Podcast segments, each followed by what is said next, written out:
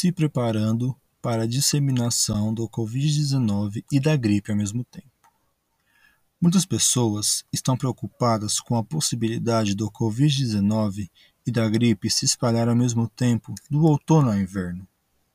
Cada região do Japão está se preparando para o número crescente de consultas de pessoas com febre.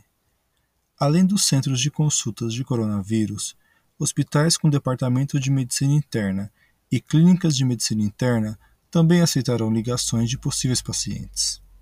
Alguns municípios estão desenvolvendo serviços de consultoria em vários idiomas para residentes locais que não são japoneses.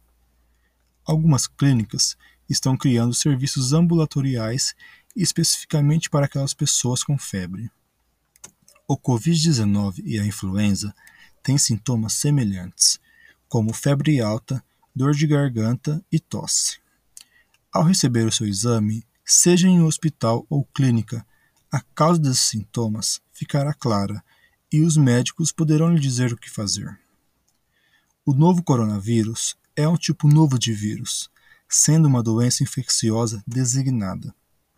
Os testes e tratamentos para o Covid-19 são gratuitos na maioria das vezes.